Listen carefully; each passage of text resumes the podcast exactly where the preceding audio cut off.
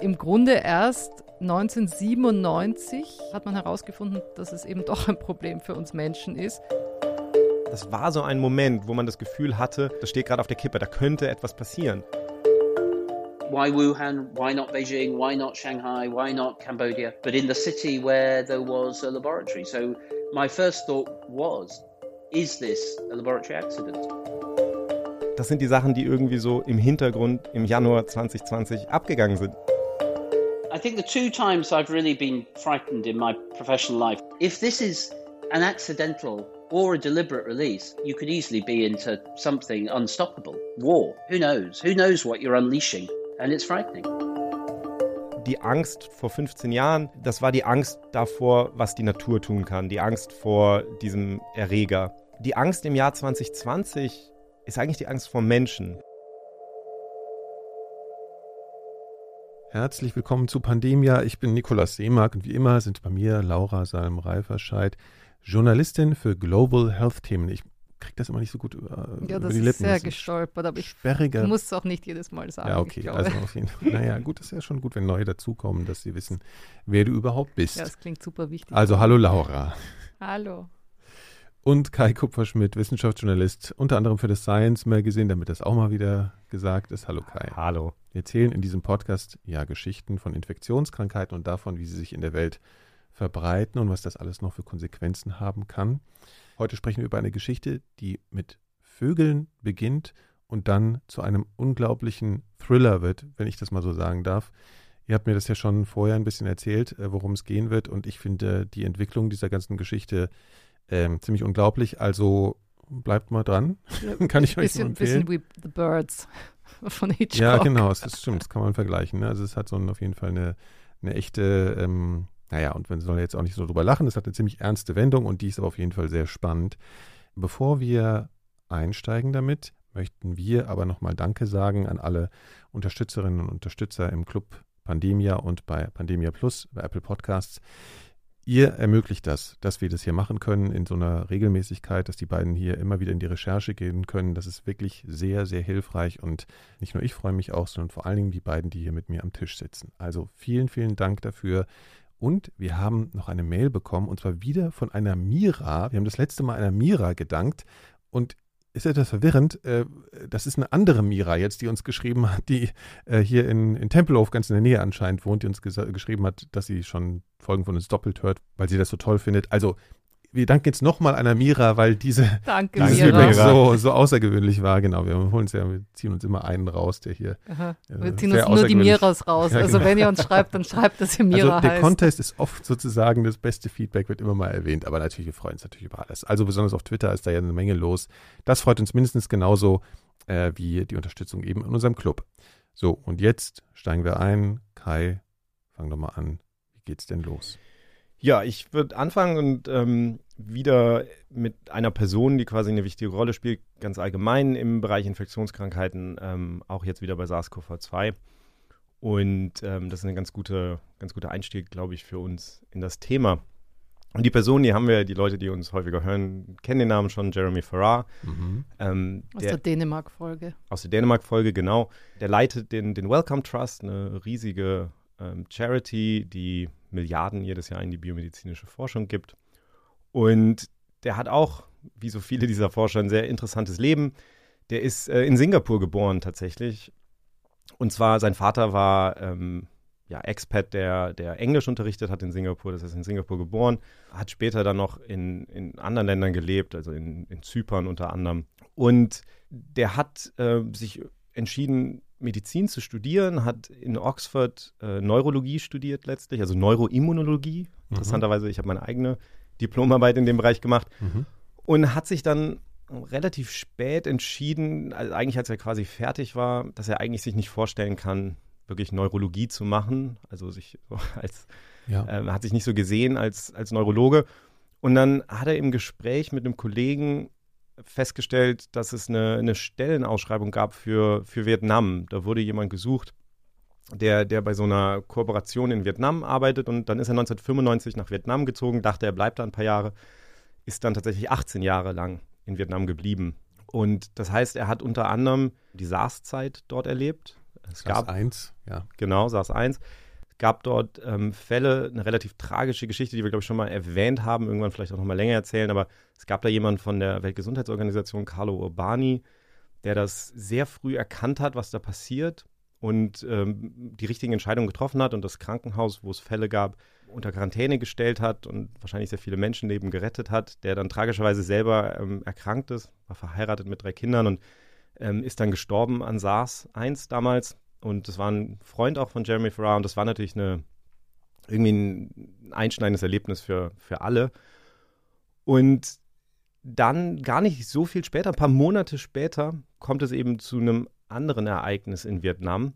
Und das lasse ich vielleicht einfach erstmal Jeremy erzählen.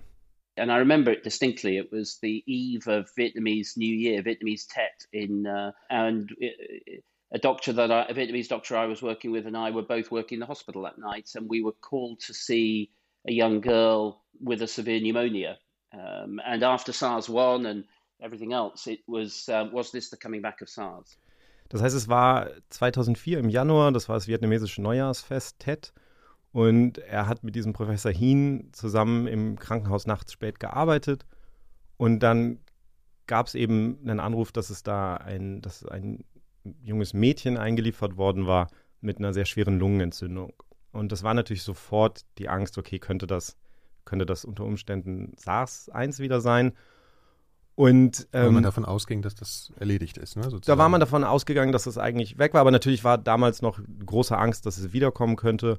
Und es war tatsächlich auch zu dem Zeitpunkt, waren noch ein paar Leute von der Weltgesundheitsorganisation da, die sind dann mitgekommen auch und haben sich äh, auch das Medien angeguckt, haben ein paar Fragen gestellt und sind dann zu dem Schluss gekommen, okay, äh, offensichtlich ist das nicht SARS-1 und sind dann wieder gegangen. Und der Professor Hien ist halt da geblieben und hat etwas gemacht, was jeder, jeder Arzt, glaube ich, weiß, dass es wahnsinnig wichtig ist, was wir heutzutage manchmal vergessen. Das ist einfach sozusagen eine gute Anamnese zu machen, also wirklich ein bisschen abzufragen, so was, was ist vorher passiert, was genau waren die Umstände. Mhm. Und die Geschichte, die er da hört, hat mit einer Ente zu tun und ist eine etwas ungewöhnliche Geschichte, würde ich sagen. Eine Ente.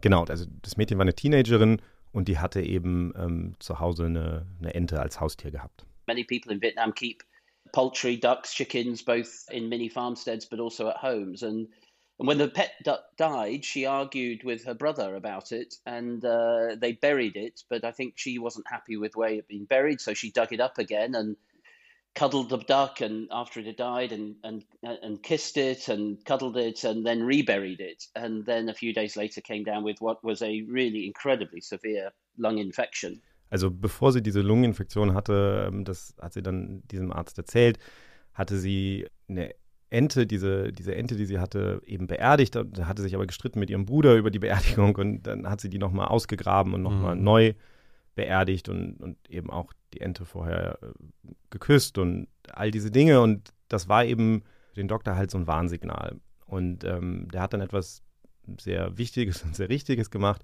Und zwar hat er ähm, von diesem Mädchen dann Proben genommen aus, aus der Nase und aus dem Rachen, damit sie die analysieren können. she was a teenager, so it was at the pediatric hospital and uh, some two or three kilometres away. So he took a, a nose and a throat swab, a very enlightened thing to do, and put it in his rucksack, uh, got on his motorbike, and drove across to the hospital where he and I worked, some two or three kilometres away in the middle of the night on the eve of Vietnamese New Year. And uh, that's when we ran the test. Ja, das heißt, er nimmt diese Proben, tut die in den Rucksack, springt aufs Motorrad beim Neujahrsfest mitten in der Nacht in, in Vietnam, fährt zu dem anderen Krankenhaus und da machen sie dann die Tests. Das ist tatsächlich äh, die Frau von Jeremy Farrar, Christiane, die dann auch diese Tests macht. Und dann haben sie in den frühen Morgenstunden haben sie dann ein Ergebnis Mhm. und das Ergebnis sagt halt, okay, es ist ein Grippevirus. Aber es ist eben nicht ein, irgendein Grippevirus, nicht ein normales Grippevirus, sondern es ist ein Grippevirus H5N1, das eigentlich nur Vögel infiziert. Also ein Vogelgrippevirus. Vogelgrippevirus, das hat man ja schon mal gehört. Ich habe das auch schon mal gehört. Ich finde das aber auch mal ein bisschen unklar, weil ich nicht genau weiß, was das bedeutet, welche Rolle Vogelgrippen für, für Menschen spielen. Das hört man immer mal in den Nachrichten und so, aber ich weiß darüber eigentlich nichts. Also das war sehr ungewöhnlich, dass da ein Virus von Vögeln auf den Menschen übergegangen ist. Wir haben sowas natürlich schon öfter mal gehört, dass sowas passiert, aber das war so ein erster Moment. Ja, das ist tatsächlich etwas verwirrend. Also es ist ja so, die saisonale Grippe, die wir ja kennen, ist ja eine Influenza A. Mhm. Und alle diese Influenza A-Grippeviren kommen ursprünglich von Vögeln. So. Also selbst die äh, äh Grippe 1918 zum Beispiel, die kam auch ursprünglich von Vögeln auf den Menschen. Die schwere spanische Grippe ist das, ne? Genau. Ja. Mhm. Und das ist eben, also dass das existiert, ist eben normal, aber sie springen eben manchmal, wie damals und immer wieder auch in der Geschichte, auf andere Tiere, auf den Menschen Mhm. über. Okay. Und darüber habe ich mit Thomas Mettenleiter gesprochen. Er ist Präsident des Friedrich-Löffler-Instituts auf der Insel Riems im Greifswalder Bodden. Das ist da Mhm. ganz in, in Norddeutschland. Ja. Und das Friedrich-Löffler-Institut ist eigentlich, also ist auch staatlich und es ist eigentlich das Äquivalent zum Robert-Koch-Institut, äh, aber für Tiere. Mhm. Also da wird ganze Tiergesundheit äh, untersucht und ob es da eben genauso wie jetzt, ob es da irgendwelche Viren äh, am, im Anmarsch sind und so Mhm. weiter. Und der hat eben das nochmal erklärt. Also die Influenza-Viren vom Typ A, die haben ihren natürlichen Ursprung in Wildvögeln, insbesondere in wilden Wasservögeln. Dort gehören die zur Ökologie der äh, Vögel mit dazu. Äh, Das heißt also auch nichts Besonderes. Und diese I- Influenza-Viren der wilden Wasservögel tun denen normalerweise auch nichts Term, äh, im Hinblick auf klinische Erscheinungen. Wenn diese Viren allerdings zum Beispiel auf Nutzgeflügel übergehen oder eben auch auf andere Säugerspezies, dann kann es in der Tat dann zu schweren Krankheitserscheinungen kommen. Das heißt, wir haben ein natürliches Reservoir, das sicherlich evolutionär schon sehr, sehr lange existiert. Und aus diesem natürlichen Reservoir kommt es immer wieder zu Übersprüngen, eben in Nutzgeflügel oder auch im Hinblick auf Säugetiere inklusive des Menschen. Und das kann dann die entsprechenden Konsequenzen haben. Das muss es nicht unbedingt, aber es gibt eben einige Varianten, einige Subtypen, die da besonders ähm, effizient sind, dann auch entsprechende Krankheiten in den anderen Spezies hervorzurufen.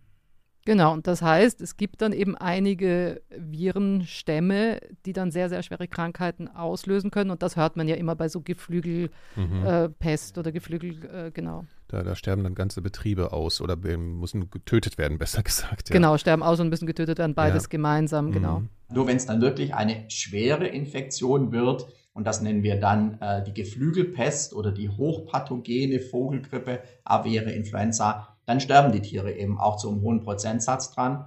Das ist bei Hühnern und Puten ähm, sehr häufig der Fall. Bei Enten ist es etwas unterschiedlich. Da hängt es davon ab, welcher Virustyp und welche Gefährlichkeit, also welche krankmachenden Eigenschaften der Virustyp hat, ob sie dann Symptomatik, also Symptome äh, zeigen oder nicht, also ob sie krank werden oder nicht.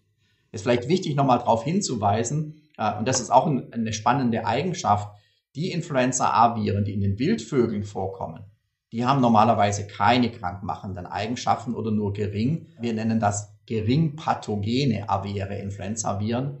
Aber einige Typen vom Typ 5 und 7, die können eben spontan sich verändern, dass sie krankmachende Eigenschaften entwickeln. Dann auch gerade besonders im Nutzgeflügel, aber eben auch zum Teil für den Menschen. Zum Teil für den Menschen, also das sind dann die Varianten, die uns Probleme machen.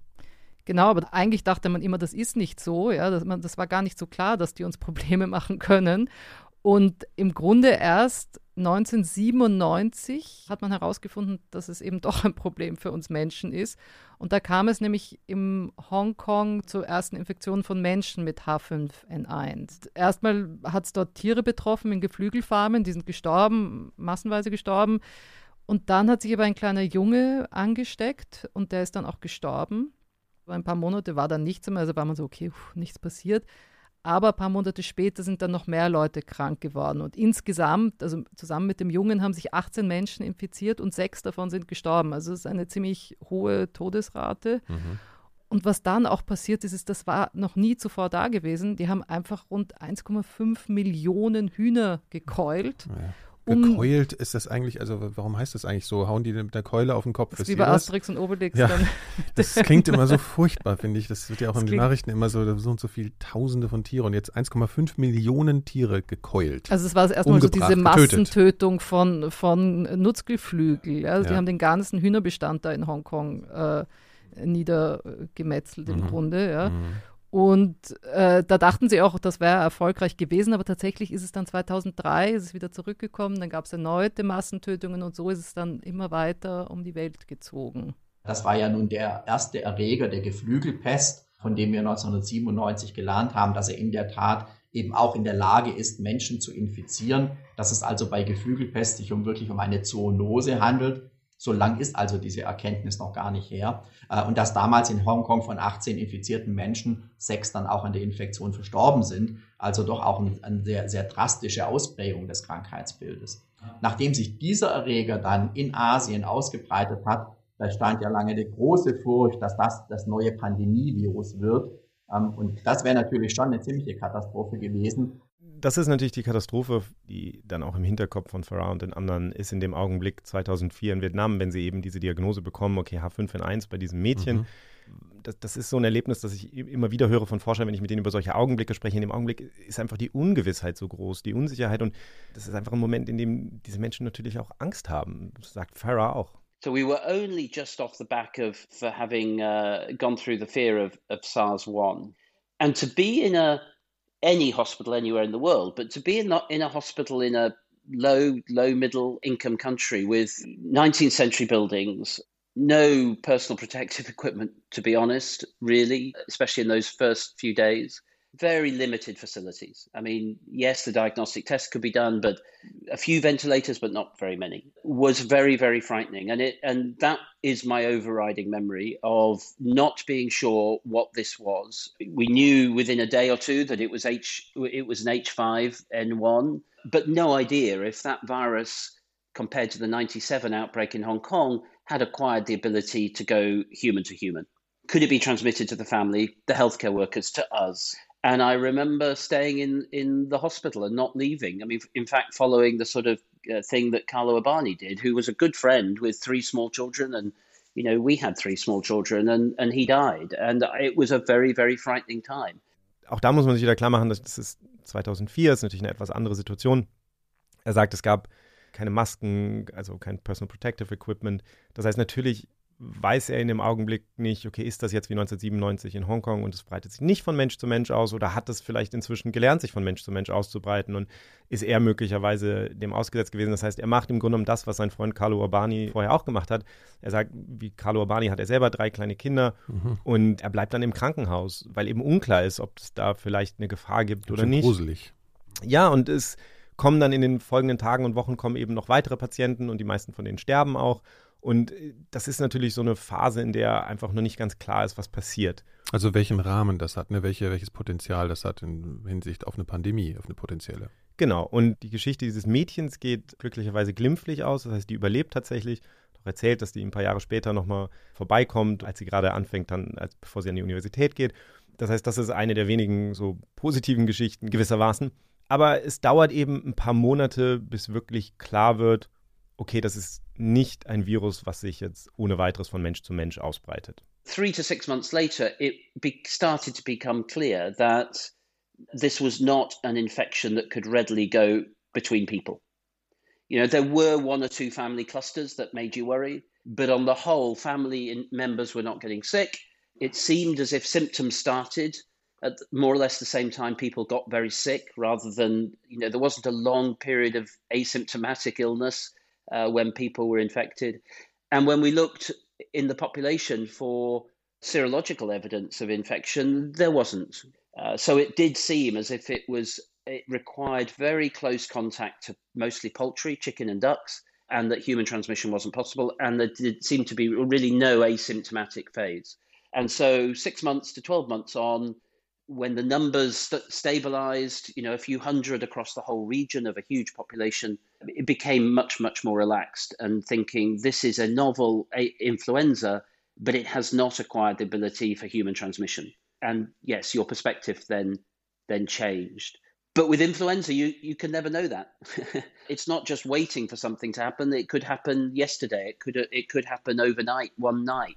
Es wird also mit der Zeit klar, okay, es gab zwar einzelne Cluster in Familien oder so, aber es scheint tatsächlich so zu sein, dass, dass man sehr engen Kontakt zu den Tieren gehabt haben muss, um sich zu infizieren. Es wird auch klar, dass es offensichtlich keine lange asymptomatische Phase gibt am Anfang, wo die Leute vielleicht schon infektiös sind. Also das sind zwei Dinge, die natürlich jetzt ganz anders sind bei SARS-2. Mhm. Und das ist letztlich der Grund dafür, dass hieraus keine Pandemie entsteht. Und ich glaube, um zu unserer letzten Folge nochmal kurz zurückzugehen, es ist ja so, wir, wir haben ja am Ende gesagt, okay, wahrscheinlich kommt es viel häufiger zu diesen Spillover-Events, zu diesen Infektionen von Menschen mit diesen zoonotischen Erregern. Und es ist nicht so, das passiert einmal und dann entsteht die Pandemie. Das hier ist ein Beispiel. Also das ist eine dieser, hier haben wir es immerhin wahrgenommen. Man, man hat das gesehen, aber es wird eben nicht zur Pandemie. Und es ist ein Erreger, der offensichtlich zwar den den Sprung zum Menschen schafft, aber es ist eben nicht ein Sprung und dann ist es getan, sondern es schafft zwar hin und wieder einen Menschen zu infizieren, aber es schafft es eben nicht, den so zu infizieren, dass er dann andere Menschen wiederum infiziert. Mhm. Aber wie Jeremy Farrar sagt, das kann halt jederzeit passieren bei der Grippe. Und beziehungsweise wir gehen davon aus, dass es jederzeit passieren kann. Und das ist natürlich die Sorge. Das heißt, das ist einer dieser Momente, also so in dem Bereich von Infektionskrankheiten, dieses Frühjahr 2004 in Vietnam, das war so ein Moment, wo man das Gefühl hatte, okay, das könnte, das steht gerade auf der Kippe, da könnte etwas passieren. Das ist also einer von diesen Momenten in der Zeit, von denen auch zu Beginn von SARS-2 äh, jetzt die Leute gesprochen haben, dass darauf schon gewartet wurde eigentlich schon. Genau, ne? einerseits das, andererseits kannst du natürlich auch sagen, natürlich gibt es dann auch die Leute, die sagen, das haben wir alles schon mal erlebt und es passiert ja nichts und das äh, so. Ja, und es stimmt ja. natürlich, dass in den allermeisten Fällen, das ist eben die Realität. Es kommt zu solchen Infektionen und dann fehlt aber diesem Virus irgendetwas, um es wirklich super erfolgreich zu machen. Und das war eben bei SARS-2 anders. Was ich interessant finde, ist, dass Jeremy Farrar einer der Menschen ist, der eben aus dieser Sache nicht die Konsequenz gezogen hat, okay, alles halb so schlimm, das passiert eben ab und zu, sondern der war einer von denjenigen, die sozusagen ganz früh bei SARS-2 gesagt haben, okay, aber hier sehen wir, das hat das Potenzial von Mensch zu Mensch zu übertragen zu werden, das hat offensichtlich eine asymptomatische Phase und hat halt sofort verstanden, okay, das hier ist anders. Diese asymptomatische Phase, das ist ja auch sehr relevant, ne? dass eben der Mensch eben sich noch nicht zurückzieht, weil er merkt, er ist krank und dadurch steckt er schon mal gar nicht so viele Leute an, weil er schon im Bett liegt oder so, sondern du läufst rum und spreadest da sozusagen. Naja, auch, ich glaube, ne? also ja, das spielt natürlich eine Rolle, aber das Entscheidende hier ist, dass das, was wir bei SARS-1 gelernt hatten, war, okay, wenn es diese asymptomatische Phase nicht gibt, dann kannst du eben sehr gut das Virus eindämmen, weil du die Leute finden musst, die Symptome haben und wenn du die früh findest, dann. Mhm, klar, das auch. Ja. Das war ja auch bei ja. Ebola so nicht. Ja, und das, wenn du das also nicht wenn du früh Symptome kannst, dann findest du die Leute halt, wenn du früh Symptome hast. Ja, ja du findest die Leute, Symptome bevor sie andere hast. infizieren. Ja, das ist genau. Es. Also genau. es geht gar nicht so sehr darum, ob die selber rumlaufen, sondern es geht darum, dass du eine Chance hast. Du hast einen klaren Marker. Du kannst die Leute finden, die das Risiko darstellen. Ja. Und, und das ist eben, ja, das war jetzt bei SARS-2 ist das eben schwieriger. Was ist denn jetzt die Eigenschaft bei diesem Virus, dass das eben das nicht schafft? Dass es dann eben nicht schafft, von dem Mädchen auf die Eltern, auf andere Familienmitglieder überzuspringen? Also was macht das aus?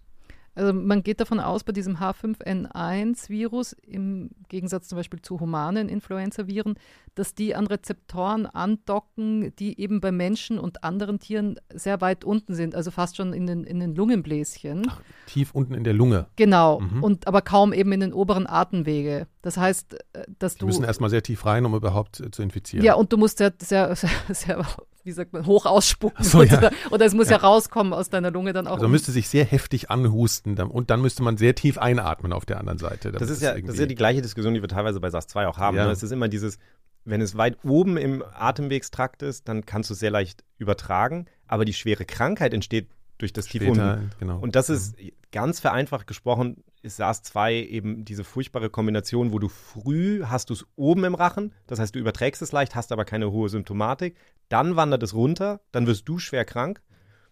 Dann und dann bist du teilweise gar nicht mehr so Und dann überträgst ne? du es vielleicht gar nicht mehr so schnell. Also es kommt darauf an, wie viel du auch noch im oberen Rachen hast. Aber ja. diese, das sind eben zwei, zwei unterschiedliche Phasen sozusagen bei SARS-2. Und äh, das scheint halt hier eher so zu sein, dass es, dass es wirklich nur in den unteren Rachen gehen kann. Ja. Genau, aber es besteht schon auch die Möglichkeit, dass sich das Virus dann anpasst und sich so entwickelt, dass es eben bei Menschen an die Rezeptoren weiter oben andockt. Ja. Das ist die Gefahr. Das ist die Gefahr und dabei können eben andere Tiere helfen. Die Rezeptoren beim Vogel sind anders ausgelegt als die Rezeptoren beim Menschen. Äh, das heißt, da muss eine Anpassung dann wirklich erfolgen. Und eine solche Anpassung kann zum Beispiel im Schwein erfolgen, das dann als sogenanntes Mischgefäß, als Mixing Vessel angesehen wird. Dort können sowohl Vogelviren als auch humane Viren sich gut vermehren und dann eben, das basiert wieder auf dieses segmentierte Genom, entsprechende Genomabschnitte austauschen und so können neue Viren mit neuer genetischer Ausstattung entstehen. Also wenn ihr hier sagt segmentiertes Genom, das meint tatsächlich, also das, das Erbgut in diesem Influenza-Virus, das Erbgut ist jetzt nicht irgendwie ein langer Faden, sondern es besteht tatsächlich aus acht Abschnitten. Also das kannst du dir vorstellen wie so, was weiß ich jetzt, also, also acht kleine Waggons, Bruchstücke Zugwaggons oder so. Zum Beispiel, genau. Und ja. was jetzt im, im Schwein quasi passieren kann, wenn das Schwein jetzt infiziert wird von zum Beispiel einem menschlichen Grippevirus und einem Vogelgrippevirus und die gleiche Zelle wird infiziert, dann wird jedes Virus, was diese Zelle produziert, hat dann sozusagen letztlich eine Zufallskombination aus den Segmenten dieser verschiedenen mhm. Viren. Und dann kann es eben passieren, dass das Segment, auf dem jetzt irgendwie eine Anpassung an den Menschen ist, mit sieben Segmenten vom Vogelgrippevirus zum Beispiel zusammenkommt. Und ja. das ist eben die Art von Situation, die immer als besonders gefährlich angesehen wird. Das nennt sich dann eine Reassortante normalerweise. Das ist eben im Grunde genommen ist das Evolution im Zeitraffer, ne? weil dann plötzlich mit einem Mal das Virus sehr viele Veränderungen ähm, haben kann, die, mhm. die, die quasi ihm helfen, sich bei Menschen auszubreiten.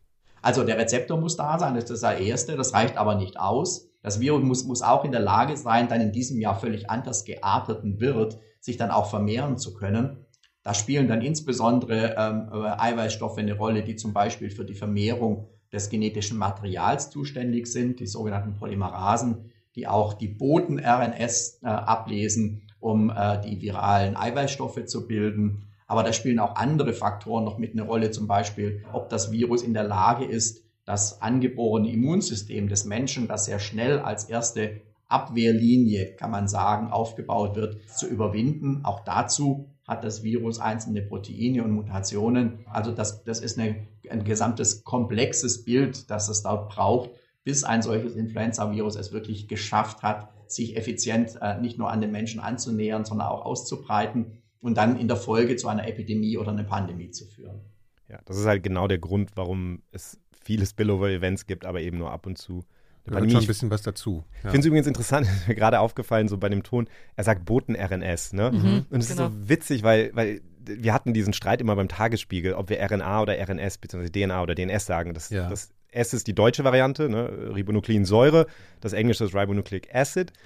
Und das, man sieht das ja kaum noch. Ich meine, jeder nennt die mRNA-Impfstoffe und mRNA ist natürlich Messenger RNA, also genau Boten RNS. Mhm. Äh, aber ich ist, glaube ich, das erste Mal in den letzten zwei Jahren, dass ich jemanden Boten RNS habe sagen Das hat mich auch so angepikst gerade, so weil ich es nicht kannte. So. Ja, aber es, aber es ist halt witzig, weil es macht diese Sachen ja schon irgendwie ja. auch, auch greifbar. Ne? Greifbarer. Also ich meine, mRNA, das ist einfach erstmal nur ein Akronym, das jetzt jeder benutzt, ohne genau zu wissen, was es heißt. Boten-RNS, da steckt dann zumindest schon mal was drin.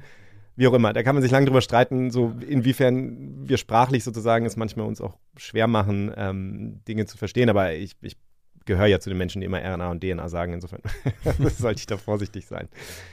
Ja, also das, das ist sozusagen die, die natürliche Variante, vor der viele Forscher immer Angst haben, dass jetzt im Schwein sich so, so ein Virus an den Menschen anpassen kann mhm. und wir eben es dann mit einem neuen Influenza-Virus zu tun haben. Kurze Frage, ist das nur ein Beispiel des Schwein oder ist das relativ typisch, dass es im Schwein passiert? Das ist relativ typisch, weil das Schwein eben, also zum einen gibt es große Schweinbestände, die häufig auch gerade in Südostasien in nächster Nähe zu Vogelbeständen sind.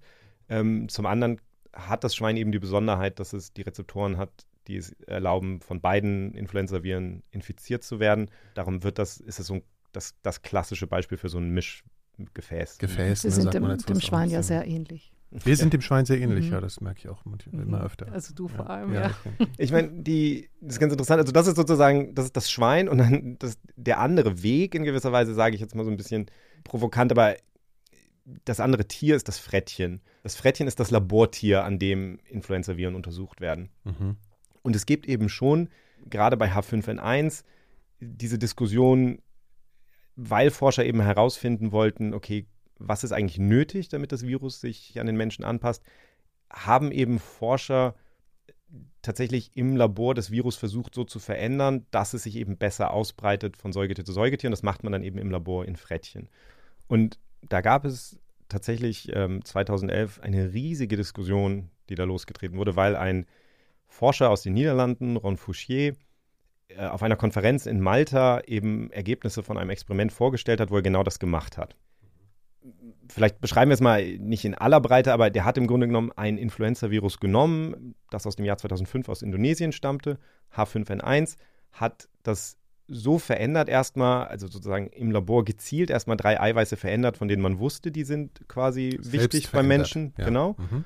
Und hat es dann in die Nase eines Frettchens letztlich gegeben. So, und dann, was sie am Anfang gemacht haben, ist, dass sie quasi gewartet haben, also das Frettchen infiziert sich dann und dann nimmst du wieder ein bisschen von dem, von dem Nasenschleim oder so und gibst es dem nächsten Frettchen in die Nase. Also das ist nicht so, dass das Frettchen dann das nächste infiziert erstmal, sondern du machst das Schritt für Schritt. Das nennt sich Passagieren letztlich. Mhm. Und auf die Art und Weise war der Gedanke, dann lernt es eben sich in diesen Frettchen langsam an die Frettchen anzupassen.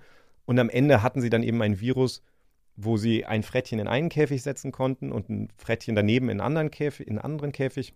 Das hat sich übertragen. Und das Virus hat sich übertragen. Mhm. Das war sozusagen eigentlich der Albtraum, also ein H5N1-Virus, das sich von Säugetier zu Säugetier über die Luft überträgt. Ron Fouchier hat das damals äh, auf dieser Konferenz auch so ein bisschen provokant dann äh, gesagt, ne, so, das ist eines der gefährlichsten Viren, die wir, die wir uns vorstellen können und so. Und das hat dann eine riesige Diskussion gegeben, vor allen Dingen deswegen, weil diese Experimente halt einfach gemacht wurden und nicht ganz klar war, wer entscheidet eigentlich, dass das, dass, erlaubt ist. Ja, also ja. da ist jetzt irgendwo so ein Virus. Gab dann riesige Diskussionen darüber, weil sich eben eigentlich mit der Zeit auch herausgestellt hat, das Virus hat sich zwar angepasst, aber wahrscheinlich genau wegen dem, was wir vorhin gesagt haben, ist es dann halt auch weniger gefährlich. Ähm, also tatsächlich war es so, dass die Frettchen zum Beispiel am Ende eben nicht gestorben sind an mhm. der Infektion. Mhm. Weil sich es auch an der Stelle angepasst hat. Genau. Mhm. Also das ist wieder das mit oberer, oberer Atemtrakt, unterer Atemtrakt ja. und so. Die Frage ist halt immer, okay, heißt das jetzt, würde das dann auch beim Menschen so gehen? Ich meine, mhm. das Experiment macht man natürlich nicht. Ne? Ja. Ne? Das heißt, da gab es einfach, es gab dann auch ein Moratorium, also es war eine riesige Diskussion, die sich eigentlich daran entzündet hat, ob diese Ergebnisse überhaupt publiziert werden sollten oder ob man damit zum Beispiel auch Terroristen eine Bauanleitung gibt. Mhm. Dann gab es ein Moratorium, dann wurde vier Jahre lang, glaube ich, nicht daran geforscht, ähm, gab viele politische Diskussionen darüber. Am Ende wurden die Ergebnisse veröffentlicht. Die Forschung ging dann unter bestimmten Auflagen auch wieder weiter. Aber das, das läuft immer unter diesem Stichwort Gain-of-Function-Experimente. Also weil du im Grunde genommen dem Virus eine neue Fähigkeit gibst. Ne? Weil wie man das genau definiert, Gain-of-Function und so, das ist eben eine große, große Diskussion. Und was ich halt so spannend finde, ist, dass jetzt bei SARS-2 ein Teil der Diskussion über den Ursprung entzündet sich natürlich genau an dieser Frage. Das heißt, es gibt ja einige Menschen, die behaupten oder die, die überzeugt sind, dass dieses Virus tatsächlich entstanden sein könnte durch derartige Experimente, ja. die im Wuhan Institute of Virology, in dem Fall mit Fledermausviren, dann ja gemacht wurden. Da, da gibt es immer noch eine Menge Fragezeichen, äh, was da genau gemacht wurde. Aber was halt so spannend ist, ist, dass Jeremy Farrar halt inzwischen ja einer der, der wichtigsten Menschen so in Global Health ist als, als Leiter des Wellcome Trusts.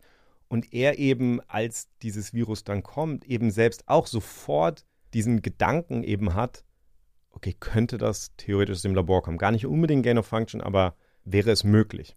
When that first broke out, all that information, and you also knew, although I'd never worked with them, you knew that there was a category four laboratory in Wuhan that you also, you know, worked on bat coronaviruses. Your first instinct, my first response was, is that a laboratory accident? I think it was the natural thing to ask when it happens why Wuhan, why not Beijing, why not Shanghai, why not Cambodia, but in the city where there was a laboratory. So my first thought was, is this a laboratory accident? 50 50 and that's how i've framed it and i still feel that today. I still think that that was my sense uh, in january 2020 just because history tells us that zoonotic infections in in nature are an incredibly powerful evolutionary force and in the last 50 years almost all of these emerging human infections have been through natural origin. And as we said earlier they're very common. They happen regularly and nature is a very, very powerful driver of evolution to be able to pick up human transmissibility. Ja, also sein erster Instinkt ist einfach im Januar 2020, okay, da kommt jetzt ein Virus und das kommt eben nicht in Beijing, nicht in Shanghai oder in Kambodscha oder so, sondern es kommt in Wuhan, in der Stadt, wo es ein BSL-4-Labor gibt, also ein Hochsicherheitslabor, das ausgerechnet an diesen Viren arbeitet. Mhm. Da ist natürlich sein erster Instinkt, okay, könnte es sein, dass das aus dem Labor kommt und er sagt am Anfang, damals, er hat das Gefühl damals 50-50, könnte sein. Und also 50-50, weil er ja gleichzeitig weiß, aus seiner eigenen Erfahrung auch ist, die Natur ist sehr gut da drin, sowas zu machen und eigentlich braucht es dafür kein das Labor. Betont er auch sehr nochmal, ne, um das Gegengewicht auch klar zu machen. Ja, und auch weil er, kommen wir gleich noch zu, aber inzwischen ist er sich da sicherer sozusagen. Also die, die, die Daten, die wir jetzt haben, hatten wir halt im Januar nicht und inzwischen ist er relativ sicher, dass es nicht aus dem Labor kommt. Aber das ist im ersten Augenblick, und das finde ich halt so interessant, das ist die Brücke zu Vietnam, er sagt, außer diesem Augenblick damals in Vietnam, das ist das zweite Mal in seinem Arbeitsleben, dass er richtig Angst hat. I think the two times I've really been frightened in my professional life, one was around actually around bird flu in, in, that we talked about earlier, and, and one was here. You you've got to remember this was in January 2020 when US China relations were probably at their worst. Uh, President Trump in the US and President Xi in, in China were loggerheads. There was blame being thrown everywhere. It was at a level that went way beyond public health and, and epidemiology. There was there was blame being shouted about. There was racist comments on all sides. It was a very very tense situation. And as soon as you knew that this was a novel animal virus, coronavirus, it had happened in a big Chinese city, and it happened in a big Chinese city with a Category Four lab.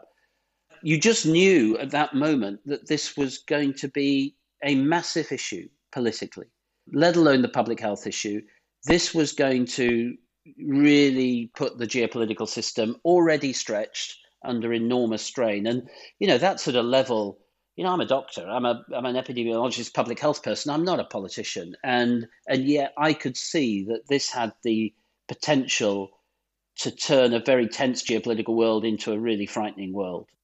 Ja, also er beschreibt das, finde ich, sehr gut, dass, dass in dem Augenblick, so wie die geopolitische Lage ist, die Erkenntnis, dass jetzt ein Virus sich beginnt auszubreiten, das wirklich gefährlich ist und dass dieser Ausbruch ausgerechnet in einer Stadt mit einem BSL-4-Labor angefangen hat in China, mit der Situation, in der China und die USA in dem Augenblick sind und so, dass, dass das sozusagen äh, eine riesige Bedeutung entwickeln kann. Und, und das ist etwas, was, glaube ich, immer auch noch nicht angekommen ist, so richtig, dass eben Gesundheitspolitik längst Geopolitik ist, also in so vielerlei Hinsicht. Und das hier ist nur ein Beispiel. Und er sagt ja, ich meine, er ist Epidemiologe, er hat jetzt nicht irgendwie, er ist kein Politiker. Und, und in dem Augenblick, und das ist etwas, was ich bei ihm auch noch nie erlebt habe davor, man merkt, dass er sich auch von der Situation überfordert gefühlt hat, in gewisser Weise. Einfach weil das nicht sein Bereich ist. Mhm. Und es auf einmal so einen Bereich betrifft, ne? also so ja. groß werden kann. Und er fängt dann an, er, sagt dann auch, okay, er kann das nicht gut einschätzen. Das heißt, mhm. er sucht sich dann Unterstützung Tony Fauci, Christian Drosten, Marion Kopmanns. Also er sammelt so eine kleine Gruppe von Leuten letztlich auch um sich und sagt, Leute, ihr müsst mir jetzt mal sagen, so was seht ihr im Erbgut, ist da irgendetwas? Mhm. Ähm, das heißt, da gibt es dann so eine Phase, wo er unsicher ist, ob das möglicherweise aus dem Labor kommen könnte, möglicherweise sogar gezielt. Und das, das, das macht dann natürlich etwas mit dir. Ne? Also er sagt, er hat dann sehr wenig geschlafen und das spielt dann alles so zusammen und da kommt er echt, er, er hat ein Buch geschrieben, Spike, beziehungsweise eine, eine, Wissenschaftsjournalistin hat mit ihm dieses Buch geschrieben, wo er diese Anfangsphase auch beschreibt. Wie heißt es? Spike. Spike heißt das, genau. Mhm. Das ist bisher nur auf Englisch erschienen, glaube ich. Mhm. Ja, und dann, dann kommen halt auch echt äh, beängstigende Gedanken eben. Yeah, all sorts of odd things come into your mind. You know, things that are totally unrelated. You've either seen in a film or you've read in a book, or I don't know if you remember, but there was a uh, a scientist involved in the weapons of mass destruction Iraqi invasion who was found dead uh, in the UK. Government scientist, I think, tragically committed suicide, but but nevertheless, you know that was years ago. But it flits through your mind when you're tired, when when you're frightened. Yeah, I do remember sitting down. I remember the seat I was sitting in. I mean, that's how vivid this is.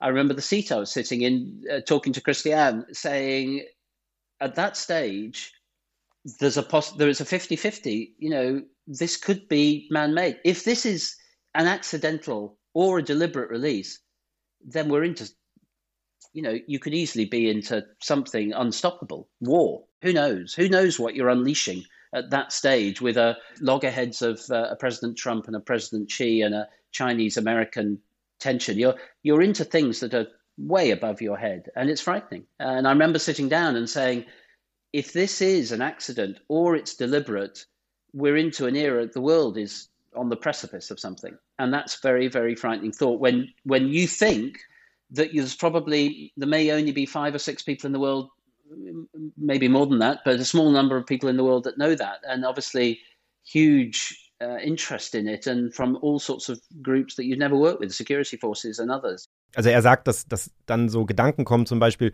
ich kann das sehr gut nachvollziehen und auch, ich erinnere mich daran, es gab eine Geschichte, David Kelly hieß der, glaube ich, das war ein Wissenschaftler, der zu tun hatte in dieser ganzen Diskussion, ob Irak, ob es ähm, Massenvernichtungswaffen im Irak gab oder nicht.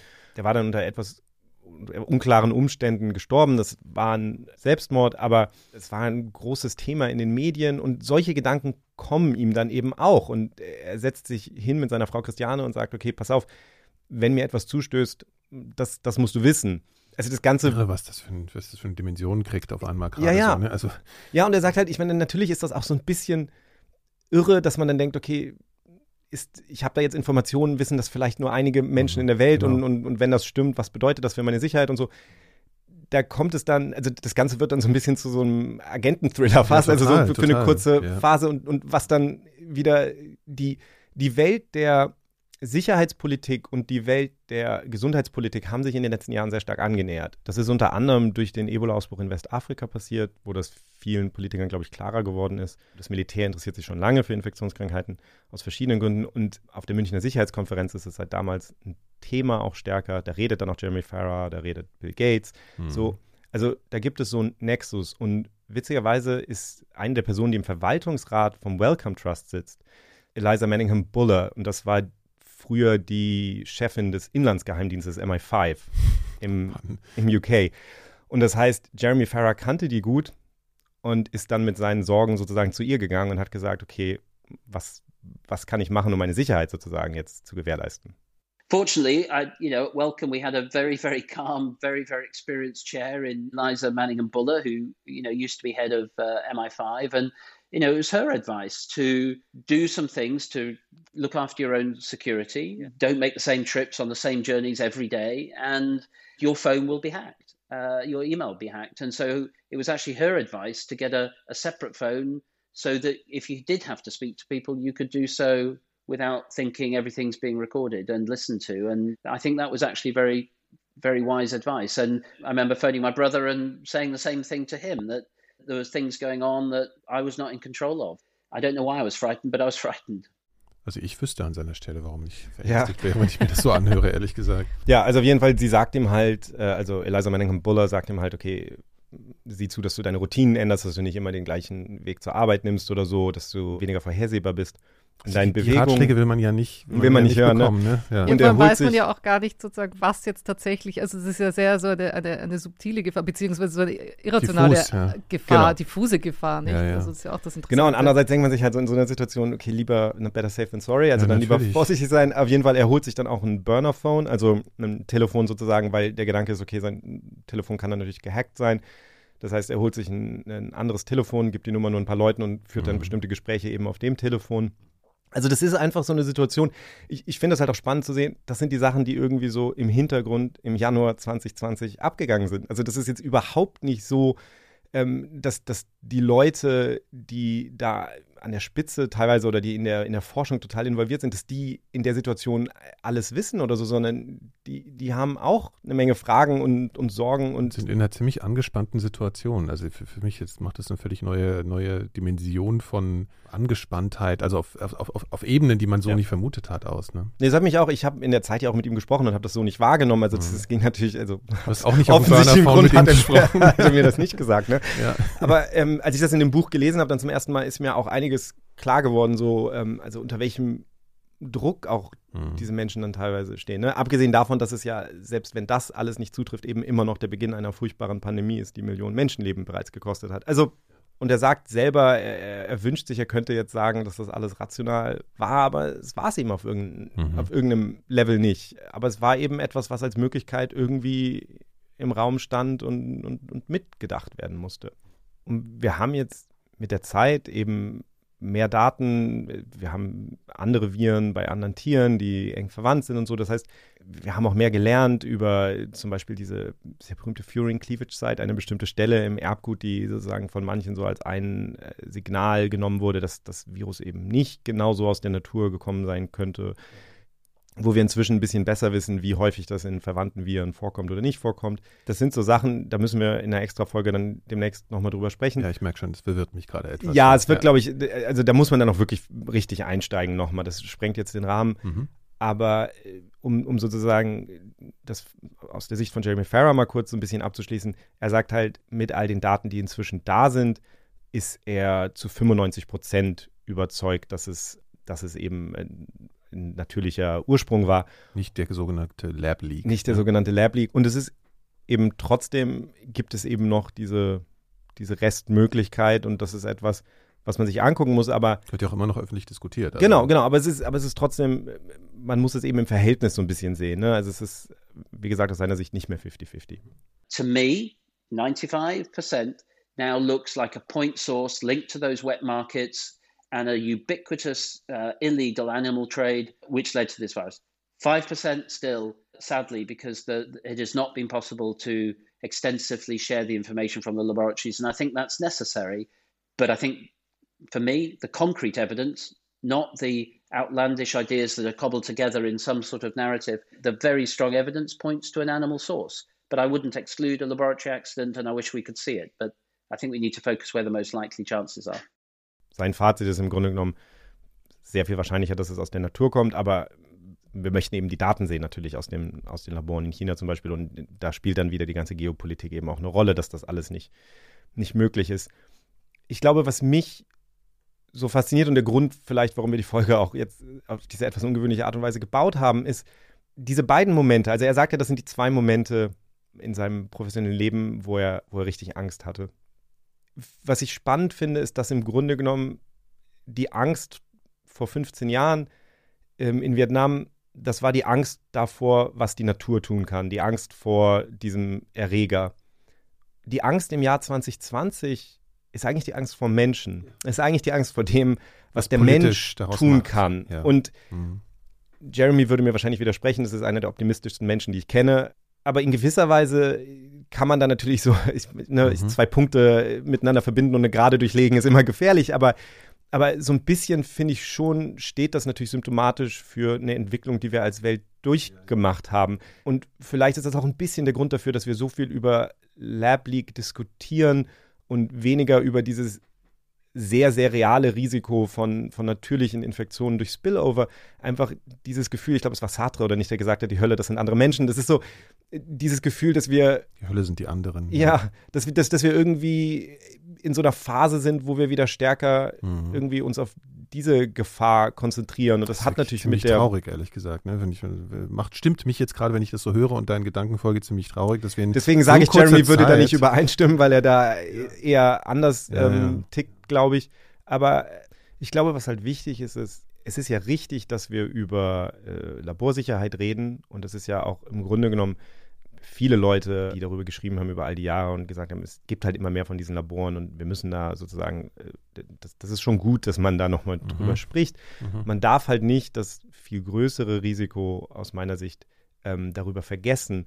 Und das ist ja etwas, wo ich auch denke, da kann man ja auch ganz konkret etwas tun. Also was diese Geschichte von Vogelgrippe in Vietnam ja zeigt, ist, wenn man gut ausgebildete Ärzte hat, die die richtigen Fragen stellen, wenn man die Laborkapazität in diesen Ländern hat, um so ein Virus möglichst schnell dann auch zu identifizieren, dann kann man so etwas ja so früh erkennen, dass selbst wenn es dann irgendwann mal ein Virus ist, was sich von Mensch zu Mensch ausbreitet, dass man eben dagegen rechtzeitig etwas tun kann. Und, und das ist natürlich das, was wir eigentlich auch aus dieser Pandemie jetzt wirklich lernen müssen und, und was, was viel stärker in den Fokus rücken muss, dieser Gedanke, okay, wie schaffen wir es, die Kapazität aufzubauen in den Ländern, wo diese Erreger eben meistens von dem Tier auf Mensch überspringen, dort die Kapazität zu haben, das zu erkennen, es sofort auch genau zu erkennen, welcher Erreger es ist und, und dann gegenzusteuern. Das bedeutet ja auch Sensibilisieren der arbeitenden Ärzte in den Krankenhäusern, ne? das immer auf dem Schirm ja. zu haben, wenn da irgendeine Lungenentzündung reinkommt, sozusagen, da genau, nachzufragen. Das, genau, und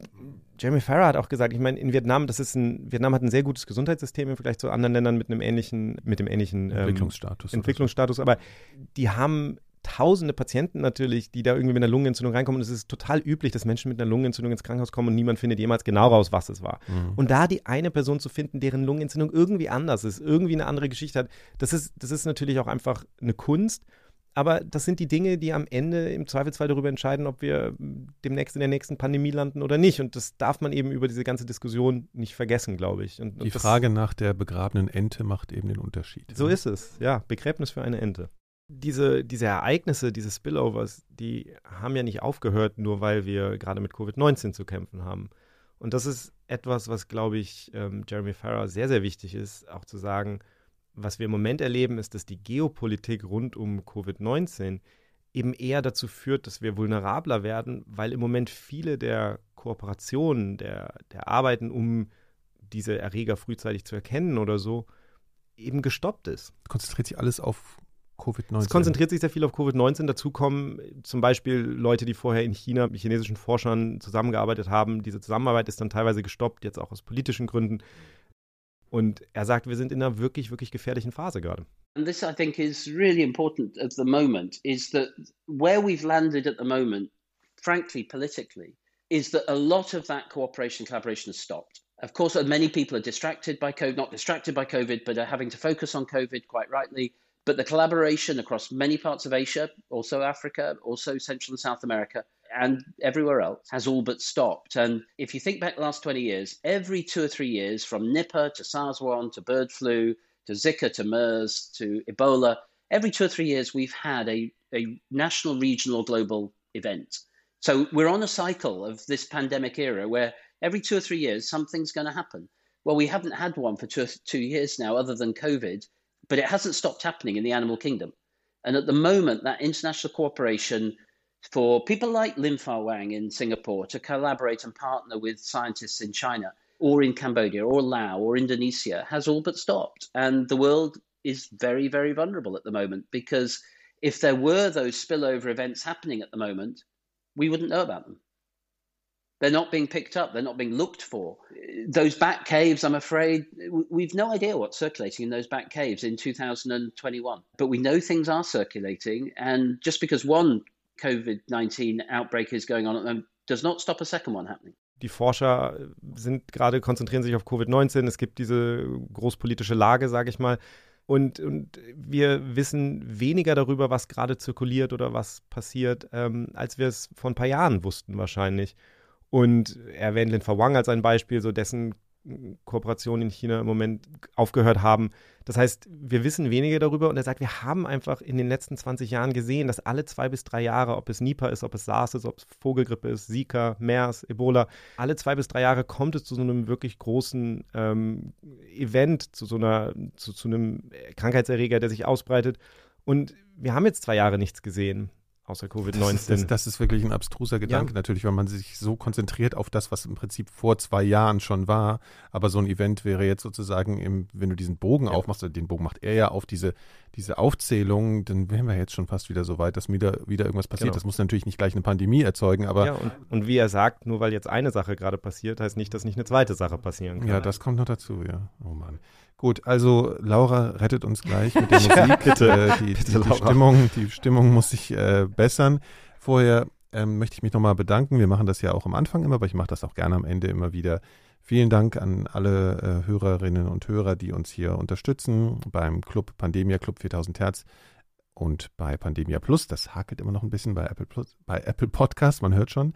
Das möchten wir immer wieder betonen. Herzlichen Dank, dass ihr das alle macht.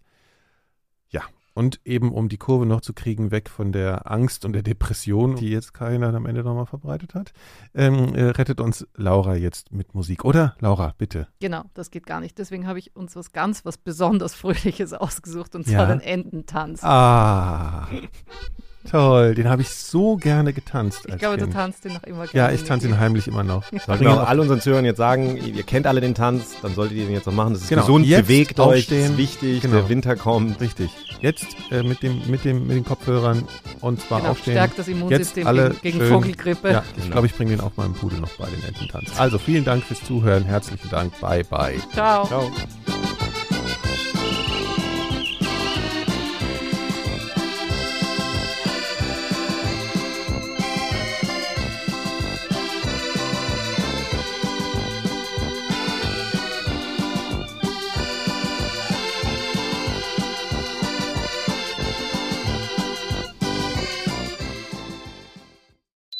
Produktion von 4000 Hertz.